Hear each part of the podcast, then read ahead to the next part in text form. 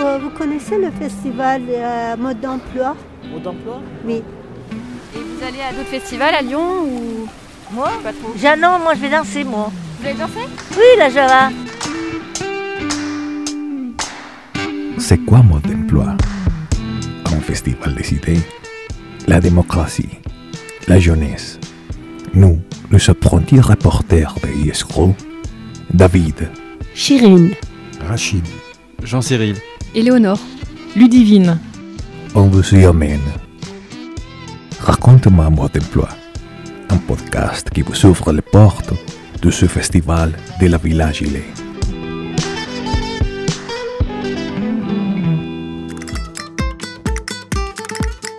À l'occasion du festival Mode d'emploi, l'actualité chilienne a été mise en avant lors d'un débat entre Emmanuel Barrozet, sociologue et chercheuse à l'Université du Chili, et Cécile Faliès, maître de conférence en géographie à Paris 1 Sorbonne.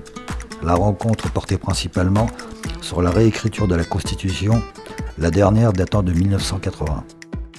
Moi, Rachid, j'ai eu l'opportunité de poser deux ou trois questions complémentaires à Emmanuel Barrozet. Avec euh, une question sur la situation politique aujourd'hui au Chili. Nous sommes le 20 novembre, le premier tour de l'élection présidentielle a lieu demain. Mais j'aimerais également vous interroger sur ce qui a amené à cette, réécriture, à cette réécriture de la Constitution. C'est issu d'un énorme mouvement social en 2019, qu'effectivement peu de monde avait prévu, qui a été très très impressionnant, euh, beaucoup plus peut-être quand on y était que le mouvement des Gilets jaunes, parce qu'on a vraiment eu une explosion sociale sur l'ensemble du territoire chilien, pas simplement dans la région métropolitaine. L'intérêt du processus chilien, c'est que une convention a été élue au suffrage universel. J'aurais voulu savoir euh, comment s'écrivait exactement en fait euh, cette nouvelle constitution, parce que dans l'Assemblée, j'imagine qu'il y a des débats. Euh, c'est-à-dire, Est-ce qu'il y a plusieurs textes concurrents qui sont votés au fur et à mesure euh, Comment s'écrit la constitution? Il y a quand même beaucoup de, de- de spécialistes en droit constitutionnel euh, au sein de la, de la Convention. Donc ils ont mis trois mois pour écrire le règlement, c'était très rapide par rapport à d'autres pays. Et puis ils se sont mis d'accord sur une règle des deux tiers, c'est-à-dire que euh, le texte va être euh, discuté. Et en fait, c'est aussi très intéressant ce qui se passe au Chili par rapport à d'autres pays. Par exemple, le Venezuela, quand il y a eu un processus constituant, ça a été monopolisé en fait par le, parti au pouvoir. Là, dans le cas du Chili, euh, même les opposants sont dedans, d'une certaine manière. Alors bon, effectivement, on peut, euh, peut penser euh, ce qu'on veut de tous ces processus-là, euh, mais la droite qui était contre a fait campagne et se sont fait élire. Donc ils ont une voix aussi euh, au sein de, au sein de, la, de la Convention, mais il n'y a pas forcément non plus toujours du boycott. On remercie euh, beaucoup euh, Emmanuel Barrezet et Cécile Paliès et vous remercie pour votre présence.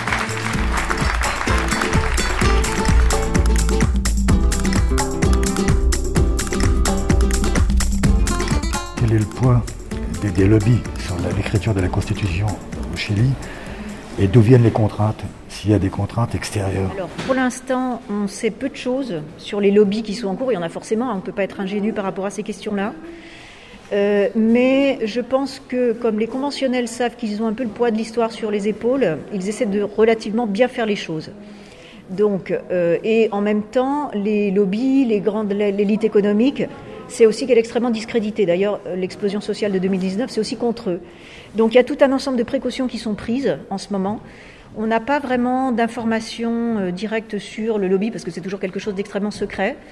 Euh, mais c'est euh, ordonné dans le sens où il y a des audiences auxquelles euh, les acteurs économiques, par exemple, peuvent accéder, demander. Euh, il y a aussi des propositions de textes sur certaines lois qui peuvent avoir trait à leur activité économique. Mais pour l'instant, on n'a pas trop entendu parler de lobby en dehors de ce qui se passe au sein de la Convention.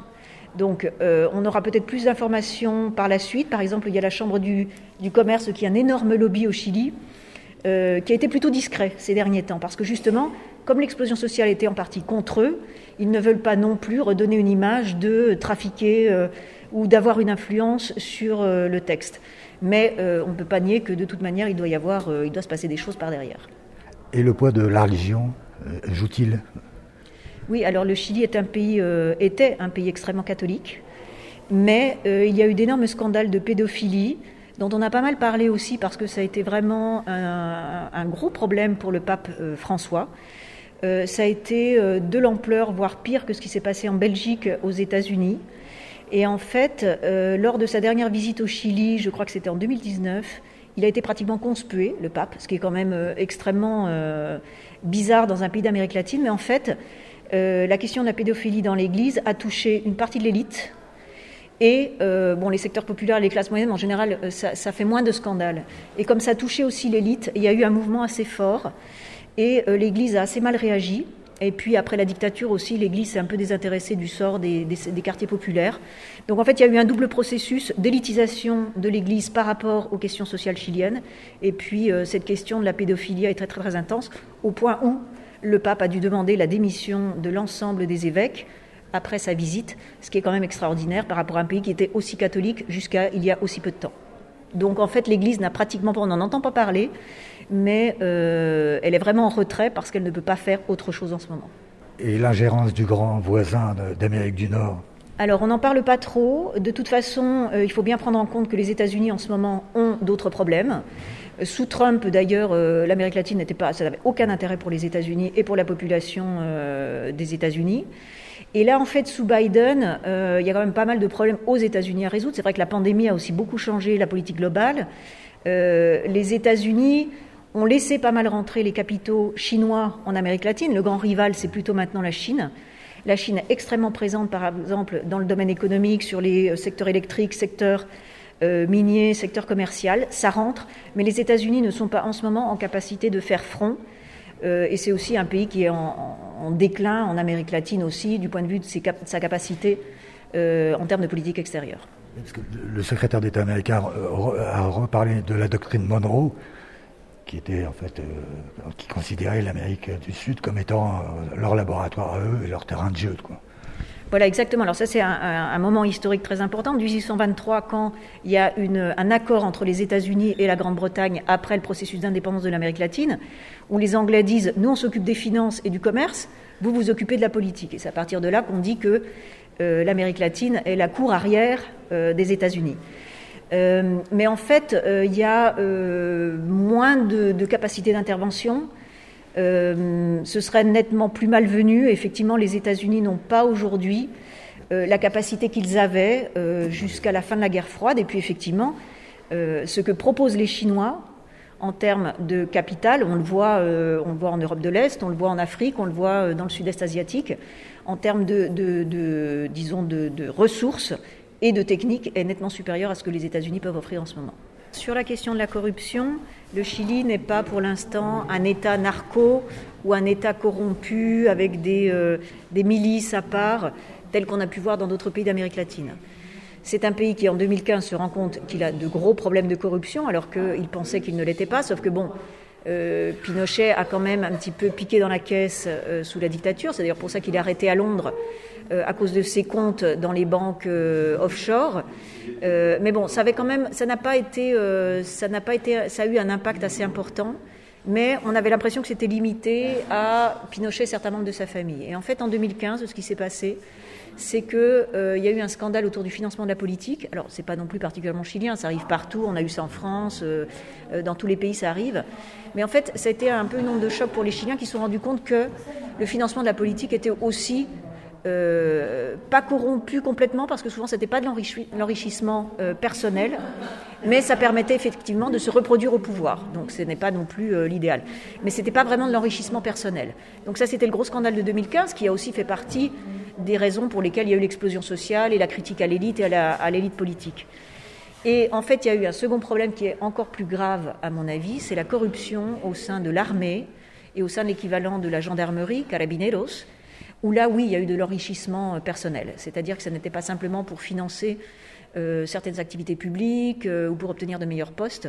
Là, il y a des jugements. une grosse partie de l'élite militaire a été mise en jugement. Et là, c'est un peu plus difficile d'arriver au bout du problème, mais ça a été, c'est des sommes astronomiques, astronomiques qui ont été volées. Et, et je pense aussi que si l'explosion sociale a eu le succès qu'elle a eu, c'est aussi parce que les carabiniers et les forces de l'ordre étaient non légitimes. Et d'ailleurs, c'est aussi pour ça que personne ne dit qu'il bah, va peut-être y avoir un coup d'État au Chili où les militaires peuvent éventuellement prendre le pouvoir. Pas du tout. Donc c'est un pays corrompu, bah, comme la plupart des pays, c'est aussi une, bonne nouvelle qu'on s'intéresse à ça et qu'on regarde ce qui se passe et qu'on rende des comptes. Euh, mais ça n'est pas non plus. Euh, alors on parle beaucoup aujourd'hui de la présence de la drogue au niveau des mairies, dans les mairies les plus pauvres, parce qu'effectivement, quand il n'y a pas de travail, euh, souvent ce sont les dealers du coin qui donnent du travail, enfin les problématiques qu'on connaît parfaitement dans tout type de banlieue. Et là, on en parle pas mal et on se demande un peu s'il n'y a pas quand même une certaine présence dans des institutions plus locales, pas la tête de l'État, mais du moins au niveau des mairies dans certains quartiers. Donc euh, c'est une vraie question, mais je pense qu'on euh, commence tout juste à mettre un peu, euh, un peu la main dedans et à voir ce qui se passe. C'est relativement récent, ça n'a pas commencé en 2015. Le scandale des carabiniers et des forces de l'ordre, c'est en 2016. Donc il faut encore pas mal de temps pour arriver au fond du problème, mais il y a un vrai mouvement pour essayer de changer la loi. Bon, après, on n'arrête jamais complètement la corruption, mais je pense que euh, le Chili n'étant pas lui-même producteur de drogue, par exemple, c'est plus une plateforme de circulation, mais pas forcément de production.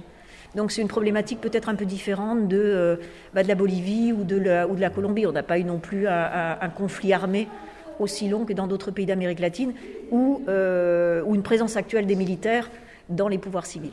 Vous pouvez nous parler un peu, s'il vous plaît, du problème par rapport au président en tant que les Pandora Papers? Oui, alors le président de la République, donc un multimilliardaire qui a déjà été élu en 2010. Alors on peut être multimilliardaire et ça peut bien se passer quand vous êtes en phase de croissance économique. Bon, on a élu aussi en Europe un multimilliardaire euh, en Italie euh, il n'y a pas si longtemps que ça. Vous parlez de Pinera euh, Oui, oui, je parle du président Pinera, mais pour l'Italie de Berlusconi. C'est aussi, c'est aussi habituel d'élire des fois des, des, hommes très très riches. Sauf que dans le cas de Pinera, il a dû vendre ou mettre un peu sous scellé son business en général.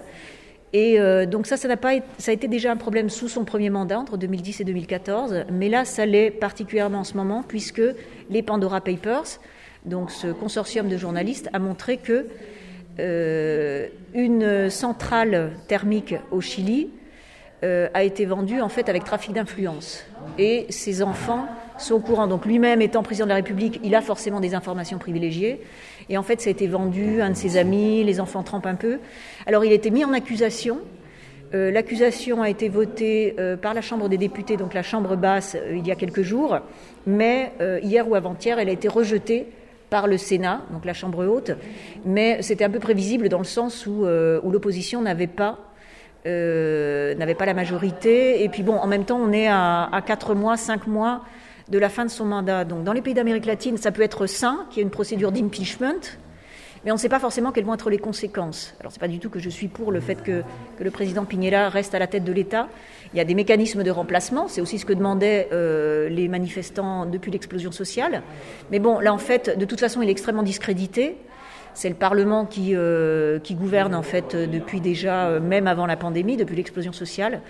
Donc là, en fait, il ne, va pas être mis, il n'est pas mis en accusation définitivement.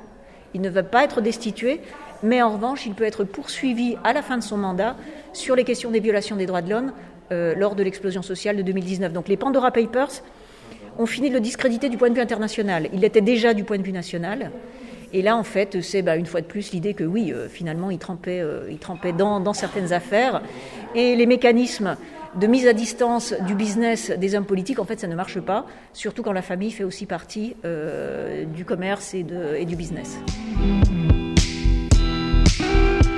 un épisode réalisé par Rachid avec l'aide de Jean-Cyril et de Chirine. Marine Manastirianou a fait le montage et moi, Olivia Sebar, j'étais à la coordination. Vous avez pu entendre les musiques K for Cool de Kuromaru et Flamengo de CyberSDF. Raconte-moi mode d'emploi est un podcast inclusif produit par Yescrew. Aussi rendu possible par le Craspec Music qui nous a prêté ses locaux pour la formation de nos apprentis reporters. Merci pour votre écoute et à bientôt!